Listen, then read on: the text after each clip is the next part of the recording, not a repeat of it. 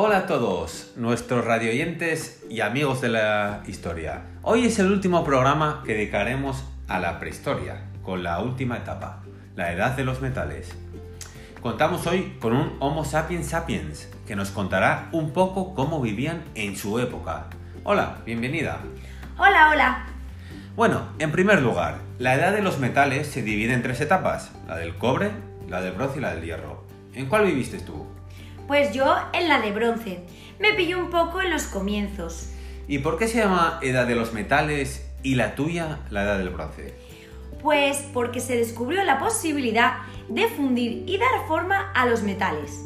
Madre mía, qué euforia. Y así a cada etapa le corresponde el metal que comienzan a manipular, cobre, bronce y hierro. La etapa que yo viví fue la del cobre, aproximadamente en el año 6500 a.C. Y se llama así porque comenzamos a trabajar el cobre. Bueno, que tampoco se mataron mucho con el nombre.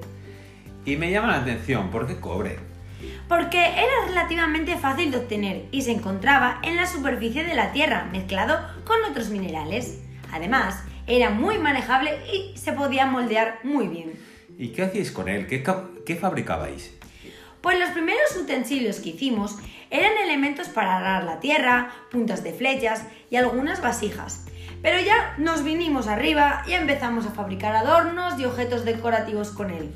¿Y por qué supuso un cambio tan importante? Esas cosas ya las hacíais con piedra, arcilla, otros materiales. Pues porque fue el inicio de la metalurgia. ¡Ay, cómo se nota que no has tallado piedra y no sabes lo frágil que es la arcilla! Además, tuvo otras consecuencias. Por ejemplo, comenzaron a haber una mayor especialización del trabajo.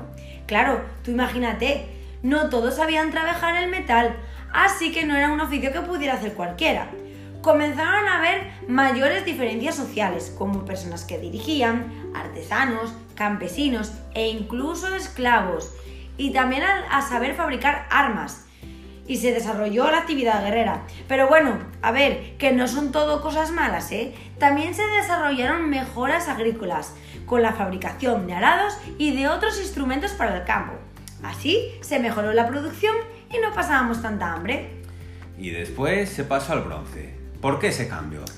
Ay, pues mira, porque empezaron a experimentar con la fundición y se dieron cuenta de que uniendo diferentes metales se podía llegar a obtener otros materiales todavía más resistentes. Así nació el bronce, que es una aleación de cobre y estaño. Realmente se cree que fueron los egipcios los primeros en darse cuenta de que añadiendo estaño al cobre se mejoraban sus cualidades. Porque no sé si tú lo sabes, pero el bronce es más duro y claro, dura más y es más resistente. Ah, claro. Pues tiene una explicación lógica el cambio. Bueno, pues a mí ya me queda un poco más claro esa transición de la edad de piedra a la edad de los metales, la verdad.